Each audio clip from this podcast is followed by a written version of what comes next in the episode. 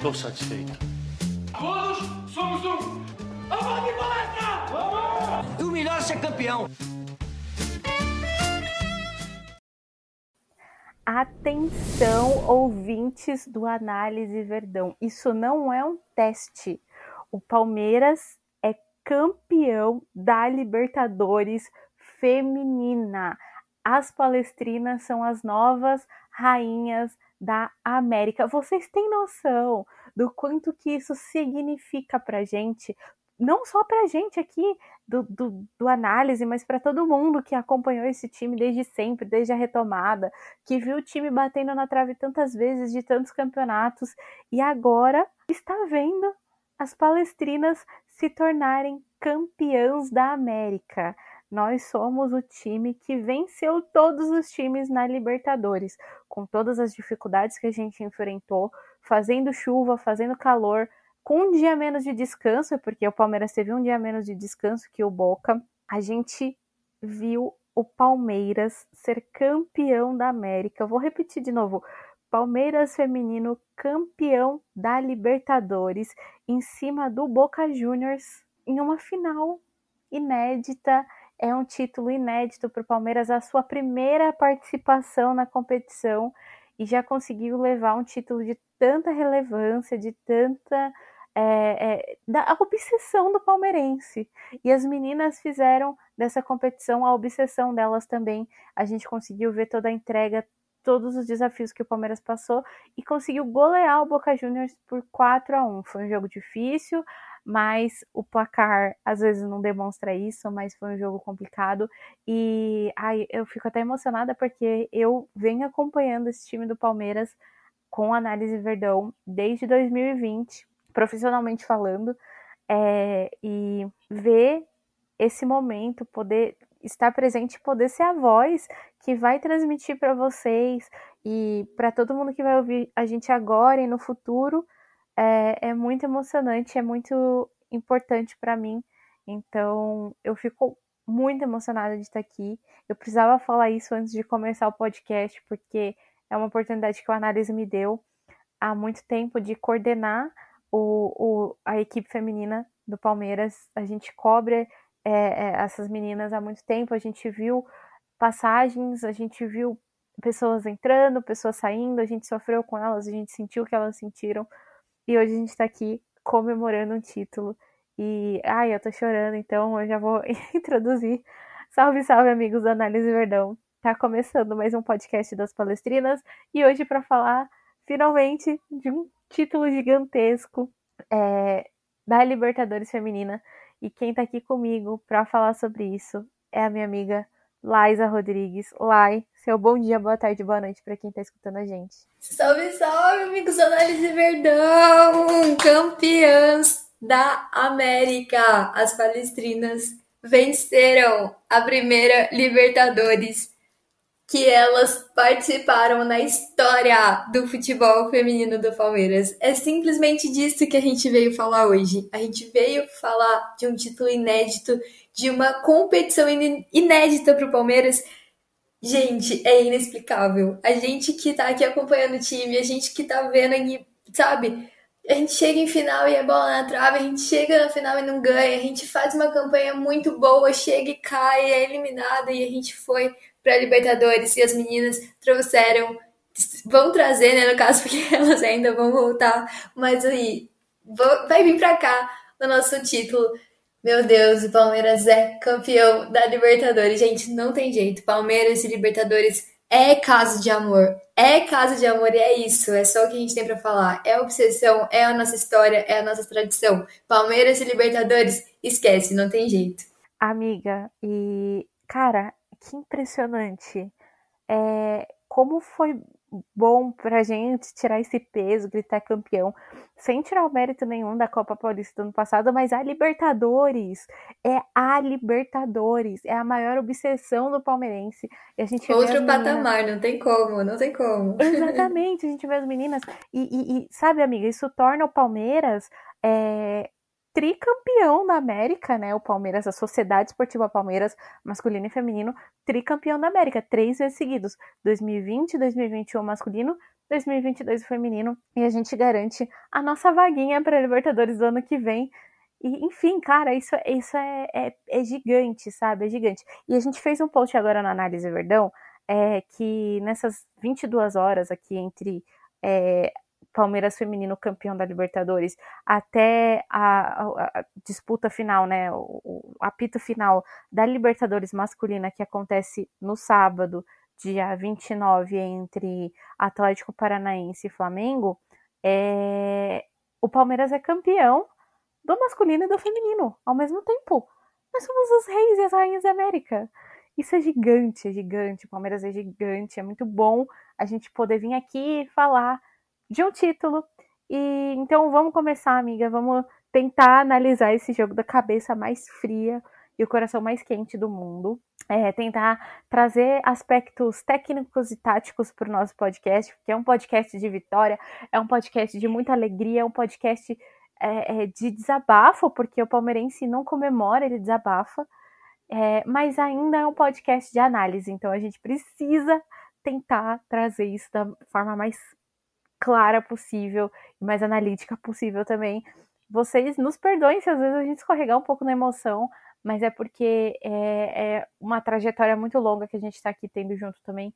Então a gente está muito feliz de poder fazer esse podcast. Lai, vamos falar do jogo. Não foi um jogo fácil, foi um jogo difícil. É, o time do Boca é até uma, uma palavra que minha amiga Lauren usou e eu acho que se encaixou muito bem é, o time do Boca ele é muito sorrateiro, né? Você percebia que as meninas, elas tinham, elas alternavam entre a bola longa, que era uma coisa que elas estavam fazendo muito, percebendo principalmente no primeiro tempo que a nossa defesa, a nossa linha de impedimento, né, que o Palmeiras tentou fazer essa linha de impedimento para deixar a jogadora do Boca que infiltrasse em posição de impedimento, elas tentavam a bola longa e algumas vezes elas saíam em contra-ataque muito rápido, muito veloz, para tentar infiltrar nas linhas da nossa defesa. A nossa defesa teve alguns espaços, principalmente no primeiro tempo. É, tanto é que o, o, gol do Boca, o único gol do Boca na partida, sai justamente de um erro de posicionamento na linha de impedimento do Palmeiras. Então eu acho que é, é, elas estavam com, com uma estratégia muito bem definida, deu para perceber muito bem o que o, que o, o Boca queria fazer, e no primeiro tempo o Palmeiras não conseguiu anular isso apesar de não ser uma estratégia muito difícil. Elas eram muito sorrateiras, muito rápidas, muito. Elas, elas se infiltravam ali, às vezes nem a gente mesmo percebia que estava acontecendo. Então eu acho que, que deu uma tônica muito complicada para a partida, apesar da gente ter visto um placar elástico de 4 a 1 que é uma goleada, né? É, eu acho que o Palmeiras é, no primeiro tempo sofreu muito, a gente tomou muitos sustos, apesar das boas chances nos primeiros minutos ali eu acho que foi, foi algo que é, mostrou que o time aprendeu a sofrer quando era necessário. Porque é claro que quando você quer ser campeão, você tem que saber sofrer, né? Você não vai ser dominante 100% do tempo. Isso, a menos que seja um adversário muito fraco ou quase nulo, você não vai ser dominante 100% do tempo. Então, quando você sofrer, você tem que saber sofrer. O Palmeiras tomou esse gol, deu uma queda, é, eu acho que não sei se psicológica, não sei o que aconteceu. E o Palmeiras conseguiu se estabilizar depois, apesar de estar um pouco perdido nessa questão defensiva no primeiro tempo.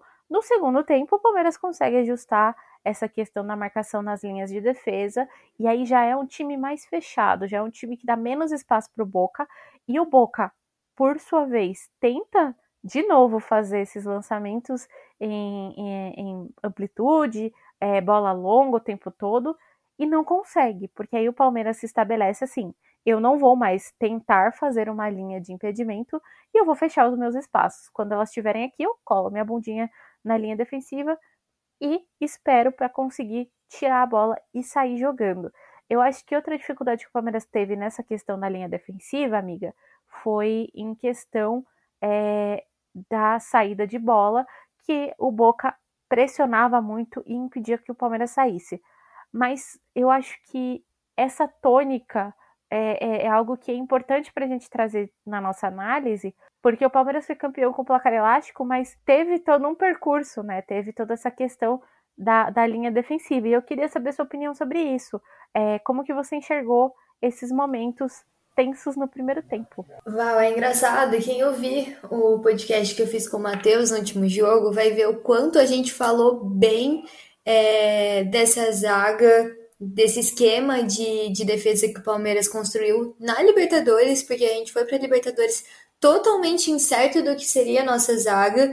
A gente tem ali, é, como a gente já comentou inúmeras vezes, a Dai, a Poli, é, que jogam como zagueiras, mas o Ricardo Belli estava colocando ali a Julia Bianchi e a gente não sabia muito bem no começo como isso ia funcionar, porque a gente só tinha visto isso no, no Campeonato Brasileiro quando o Palmeiras foi eliminado. Então a gente foi para Libertadores com essa certeza, acabou que deu muito certo. No jogo passado o Palmeiras se defendeu super bem, as meninas estavam fazendo uma transição defensiva muito boa. E hoje depois do gol que o Palmeiras tomou, o Palmeiras foi assim, sabe, murchou. O Palmeiras se perdeu, foi, era muito difícil. Eu acho que essa palavra para definir o Boca é perfeito. É, tirando toda a parte que pode soar mal, assim, a gente não tá querendo falar que nada é, ruim do Boca, né? É, Foi um time que deu de muito trabalho pra é, gente. Não é, mas... não é caráter, né, amiga? A gente tá falando de, de estilo de jogo.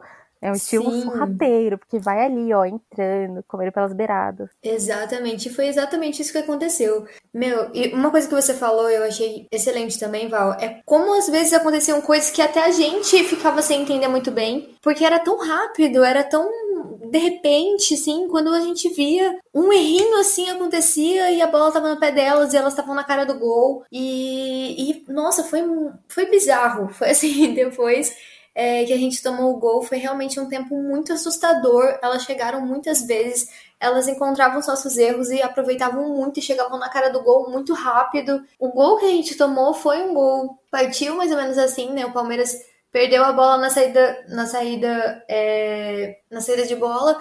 Quando foi ver, a bola tava lá na rede, não deu tempo das meninas defenderem, a bola ainda passa assim por debaixo da Julie. É, a zaga tenta correr para alcançar, não consegue. E depois disso, o Boca foi assim, achando erros nossos que a gente não costuma errar. O Palmeiras se desestabilizou, bagunçou muito. Até a gente no grupo tava falando que tudo que a gente queria que era esse tempo que o tempo acabasse para o Palmeiras conseguir sair e se reorganizar e voltar organizado, porque ali dentro parecia que nada mais ia dar certo. O Palmeiras estava errando muito, o Boca aproveitando esses erros e engraçado porque eu e o Matheus também, no outro podcast, projetando esse jogo, a gente até falou, né, que o Boca é um time que não gosta muito da bola. Isso é um jeito de falar, né, gente? Claro que todo time de futebol que tá ali gosta da bola, mas é no sentido de, é, de ser um time que tem uma característica de deixar o adversário jogar mais, dar a bola mais pro adversário. É, e o Palmeiras do Ricardo Belli gosta muito disso, né? Gosta de ter a posse de bola. Então a gente estava pensando que seria um jogo mais ou menos assim também, né? Com o Palmeiras mais com a bola. E no primeiro tempo, depois do gol delas, a gente viu assim o Palmeiras errando muito e elas com a bola no pé fazendo muita coisa, fazendo arte ali. E foi complicado, foi um final de primeiro tempo complicado. Eu tava bem assustada, só pensando que eu queria que acabasse, porque do jeito que tava ali, parecia que a gente ia tomar um gol, porque toda hora elas chegavam, toda hora elas pegavam ali a defesa do Palmeiras meio bagunçada.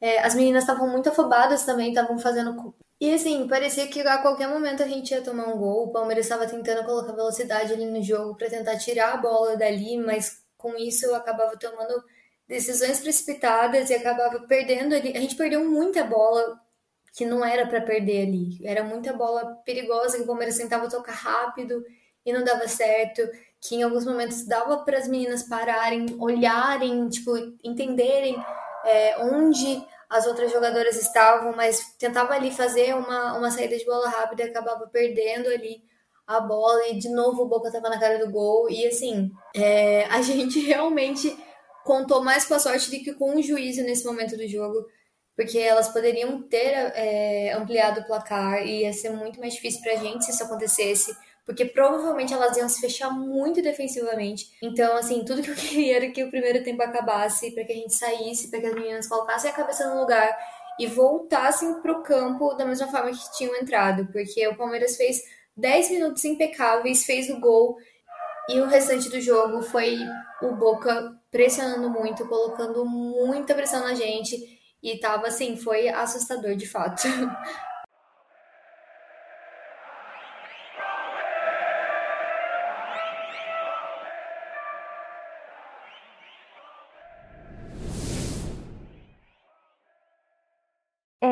Amiga, e eu acho que também tem o fato de que o, o Palmeiras é, não estava. Você falou, né? Perdia uma bola que não poderia perder, é, não estava conseguindo é, sair curto, né? Foi até algo que o Matheus Farias falou. É, não estava conseguindo sair curto porque tinha muita gente no meio de campo.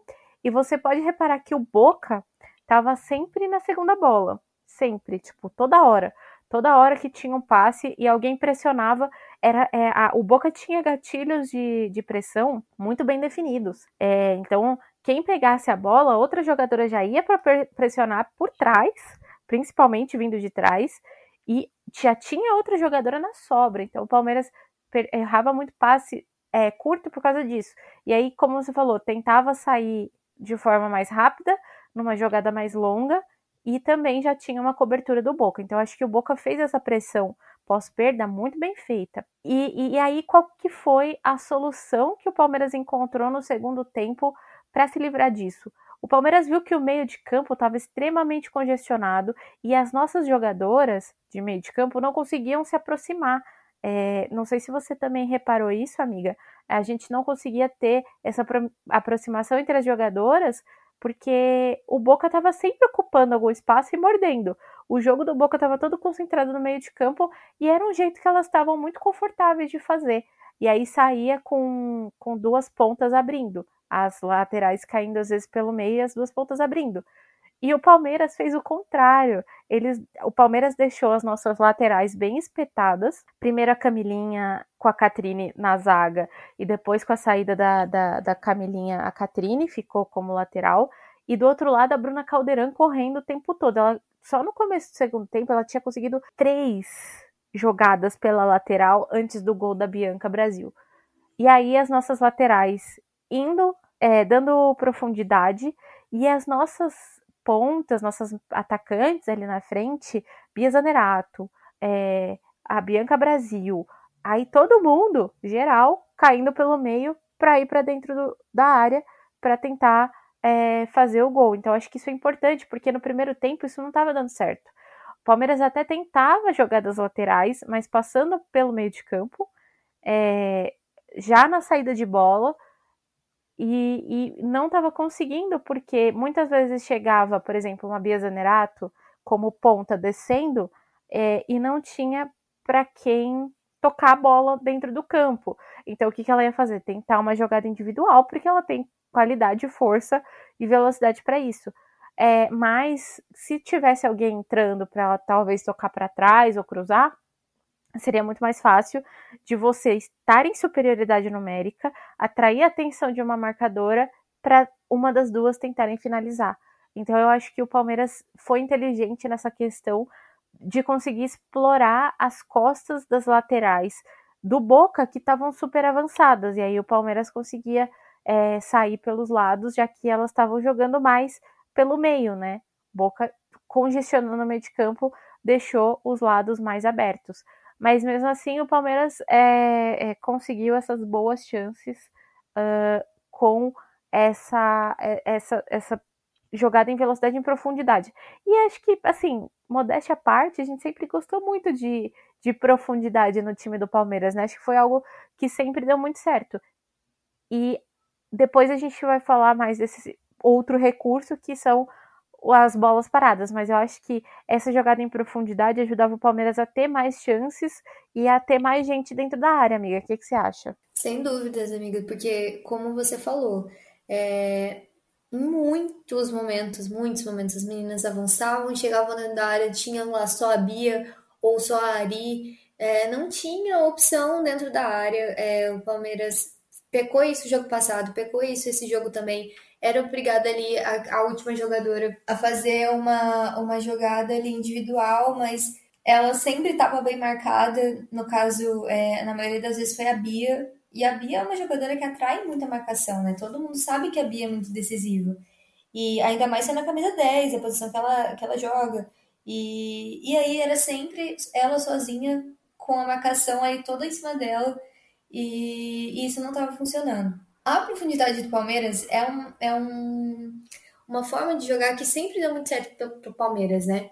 As meninas é, sempre fizeram boas jogadas por esse caminho e mas isso esse tipo de jogada sempre foi um, um, uma jogada que deu certo para o Palmeiras é, quem ajudava muito nisso de colocar profundidade velocidade no Palmeiras era a Chu e a gente não pôde contar com ela nessa Libertadores né porque a Chu tá lesionada tá com o joelho lesionado nem viajou mas é, o Palmeiras teve que encontrar meios assim, porque o Boca entrou decidido a, a congestionar ali a gente e tentar evitar a todo custo que a gente conseguisse criar algum tipo de jogada. Então, tentar jogar pelas costas, ela foi o que foi dando certo para o Palmeiras.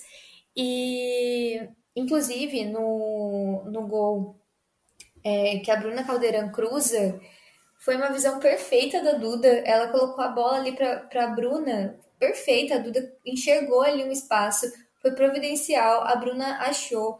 E como a Bruna joga bola também, assim, sério, é, é impressionante. E aí achou e foi direto ali na cabeça da Bianca Brasil. A gente ainda vai falar desse gol de cabeça, é, que tá virando marca registrada do Palmeiras, né, amiga?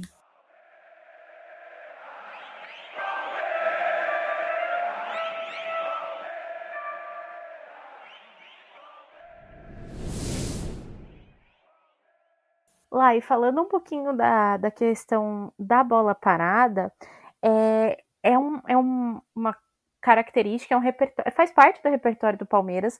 A gente sempre falou sobre isso aqui no análise, sempre foi uma pauta nossa a questão da bola parada. Palmeiras, quando tinha dificuldade de, de enfrentar defesas muito fechadas, é, encontrava na bola parada um recurso para conseguir transpor essa barreira. E, cara, é um recurso totalmente válido é um recurso que o Palmeiras masculino tem muito também. O Abel fala desse dado em algum momento de alguma coletiva dele que eu fiz o podcast pós-jogo com o Assis, mas eu não vou lembrar qual que é o dado. Mas o Palmeiras também é um dos times que mais marcou de bola parada no masculino.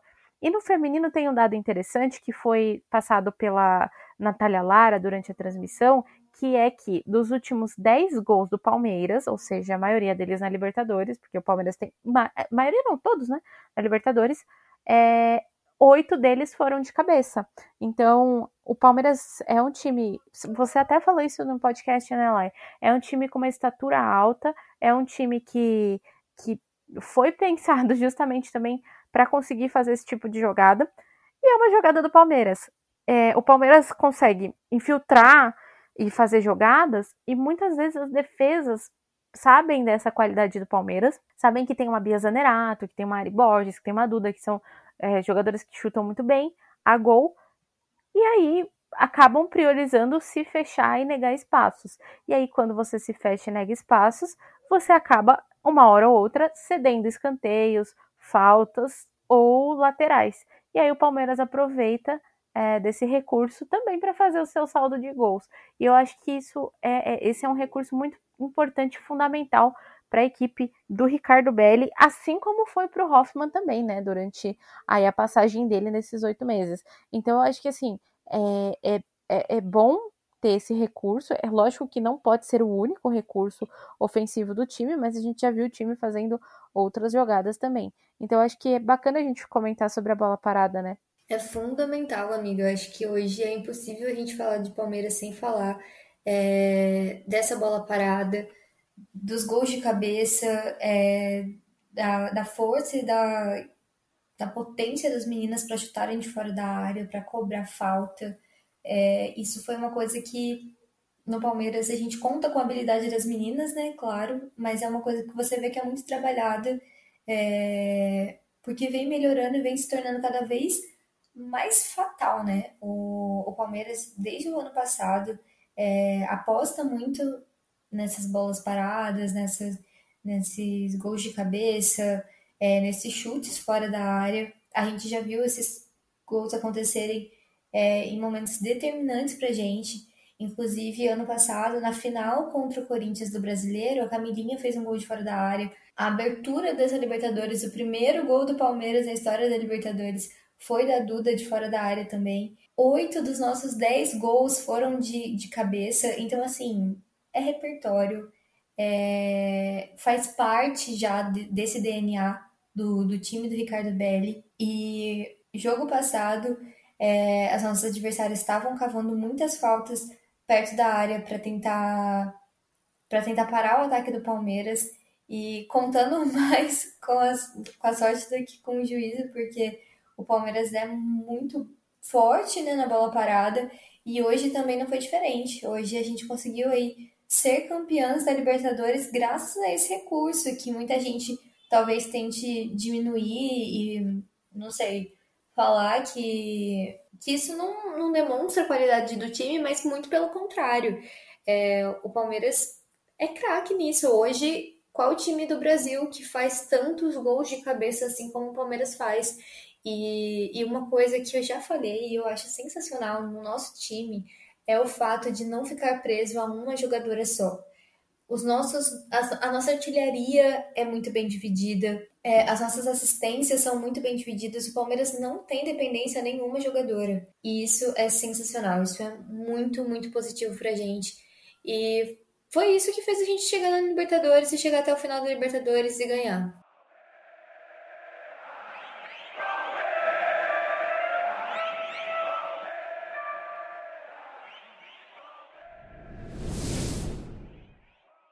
Isso aí, o problema é das nossas adversárias.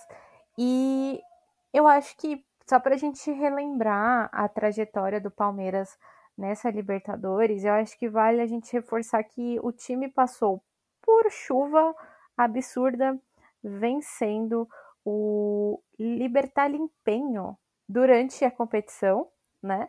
É, numa chuva maluca, absurda. Teve até é, Esportivo Limpem, gente, desculpa, eu errei o nome do, do time aqui. É, mas o Palmeiras conseguiu vencer é, o Esportivo Limpenho debaixo de chuva, com uma paralisação de um, uma hora quase, é, por 3 a 0, com esse gol que a Liza falou de fora da área, gol de falta.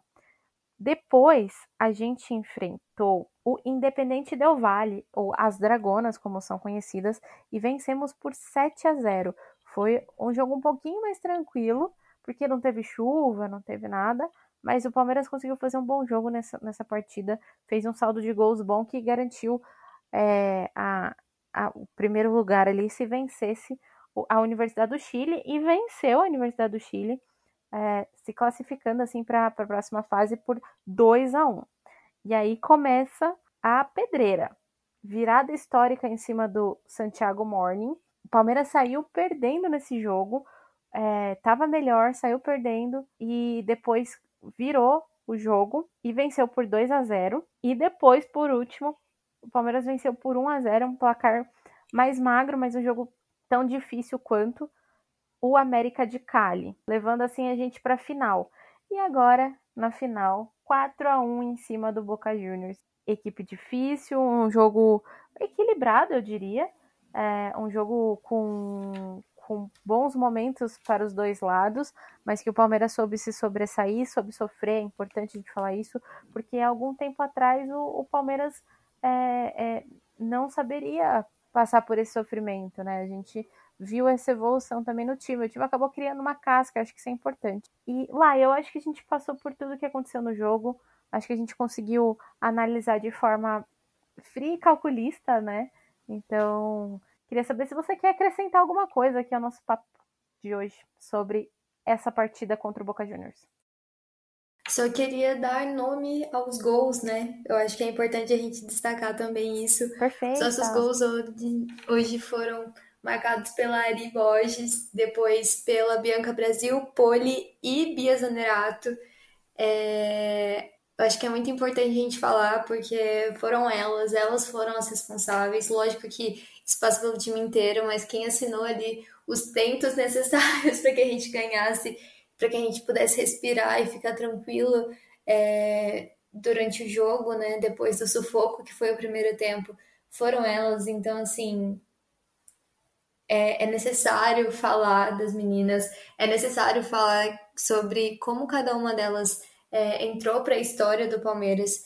E, e é isso. Acho que a gente não tem muito o que falar além disso, além de que a gente está muito feliz, além de que é muito satisfatório para a gente ver a gente podendo contar essa história, poder registrar aqui é, esse primeiro campeonato da Libertadores. É a primeira vez que o Palmeiras está disputando uma Libertadores, é a nossa primeira taça Libertadores feminina e a gente está aqui contando essa história. Então, isso é sensacional. Então, a gente só tem motivo para ficar feliz esse final de semana. Palmeiras e Palmeiras e Palmeiras, e é isso aí. Amiga, queria fazer então uma menção honrosa, né? Claro que todas as meninas desse time merecem todas nossas menções honrosas. Vou, vou até pegar a escalação aqui para falar o nome de todas, mas fazer uma menção honrosa a, a Bruna Caldeirão, que foi a, a, a garçonete né, dessa, dessa competição. Ela que entregou para todas fazerem gol, conseguirem marcar os seus tentos. Então vou passar aqui pelo nome das meninas. Julie, que assumiu o gol depois da, da Amanda se machucar e fez uma, uma competição brilhante também. Bruna Caldeirão, Poliana, Julia Bianchi, Catrine, Duda, Ari Borges, Camilinha, Ia Zanerato, Imperatriz Maravilhosa, Rainha, Bianca Brasil, Andressinha, Amanda, que vinha fazendo excelentes partidas também no gol do Palmeiras, Awane, que não teve, não teve oportunidade nessa competição, mas estava lá pelo time e é super importante. A Dai Silva, Sochor, Carolzinha, Ju Passari, Giovana, Sâmia, Carol Rodrigues e também tem que falar da Chu, que ficou lá em Vinhedo, que estava machucada, mas que também merece é, essa menção por ter sido importante ano passado para o Palmeiras, ajudando a garantir essa vaga na Libertadores elas são treinadas pelo Ricardo Belli, também foi ele ano passado que, que garantiu essa vaga com, com a segunda colocação no Campeonato Brasileiro. É, enfim, acho que o Palmeiras é, conseguiu um feito histórico e a gente só tem que comemorar agora. É claro que existem muitas coisas, como a gente sempre fala aqui, como a gente sempre falou e a gente nunca vai deixar de falar, que precisam ser reorganizadas no Palmeiras, que precisam ter atenção. Hoje o Palmeiras feminino é, é elas são as donas da América e, e eu acho que isso precisa ser repercutido, isso precisa ser dito, isso precisa ser exposto. Os, os, meninos do Palmeiras masculino estão dando parabéns para as meninas, o Abel está dando parabéns para as meninas. Então eu quero que o Palmeiras encha a timeline do jeito que fez quando foi com o masculino. Eu quero que o Palmeiras é, dê toda a atenção para as meninas quando elas chegarem é, se possível, quarta-feira levem elas para fazer a volta olímpica ali no, no Allianz e deem atenção para a modalidade. Eles já estão vendo que é lucrativo, cara. O Palmeiras tem um monte de marca. É Betfera, cartão de todos. Agora a CIMED que entrou também, que é para o feminino. Então vamos dar atenção, vamos dar carinho, vamos olhar com os mesmos olhos que olham para o masculino. Porque o time feminino é tão competitivo quanto. Então, acho que existem muitas coisas no Palmeiras que precisam ser ajeitadas. E é claro que hoje é um dia de comemoração. E a gente pode falar disso um pouquinho mais pra frente, em Spaces, enfim. Mas vamos saudar e, e parabenizar todas as meninas pela conquista delas, porque é delas. E nada vai tirar isso de todos nós que acompanhamos o Palmeiras e delas que lutaram sem parar dentro de campo. Lai, acho que é isso. Queria te agradecer pela participação no podcast de hoje. Val, eu que agradeço. Chegamos ao fim dessa Libertadores, é, fechando um ciclo aqui. É, a maioria dos podcasts estava aqui, eu e a Val. É, só em um que foi, que eu fiz com o Matheus, que também faz parte né, do, do nosso núcleo de futebol feminino dentro do Análise Verdão.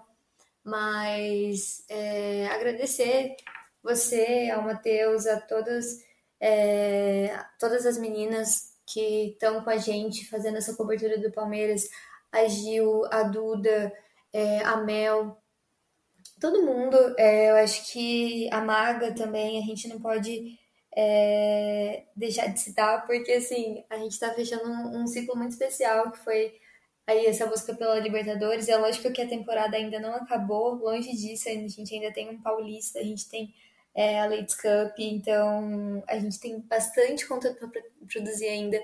Mas eu queria agradecer a gente do Núcleo do Futebol Feminino, agradecer também é, os meninos do, do Análise, todo mundo que faz esse projeto acontecer, porque se a gente está aqui registrando esses momentos é porque alguém, assim, a gente se levanta para fazer esse projeto dar certo e, e nunca deixar de produzir conteúdo para as meninas. Então, muito obrigada, Val. Obrigada, gente, todo mundo da Análise Verdão. E obrigada a todo mundo que escutou a gente é, ao longo desses dias aí de Libertadores. Continue acompanhando a Análise Verdão para não perder conteúdo. A gente está no Twitter, a gente está no Instagram, a gente está no TikTok.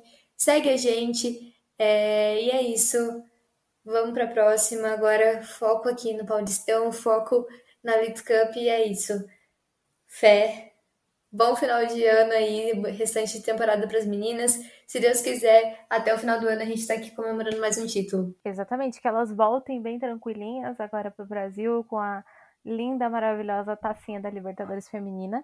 E, gente, é, atenção, hein? Especial no YouTube. Hoje, quando vocês estiverem ouvindo este podcast, logo depois que vocês terminarem de ouvir esse podcast, vão lá no YouTube porque tem um vídeo especial da Libertadores Feminina, onde a gente analisa tudo para vocês. É isso aí, gente. Vídeo especial no YouTube do Análise Verdão com a final da Libertadores, a glória eterna delas.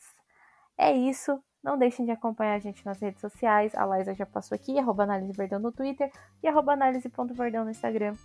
Até o próximo. Tchau, tchau. Comemorem com juízo, hein, gente? Comemorem com juízo. Tchau, tchau.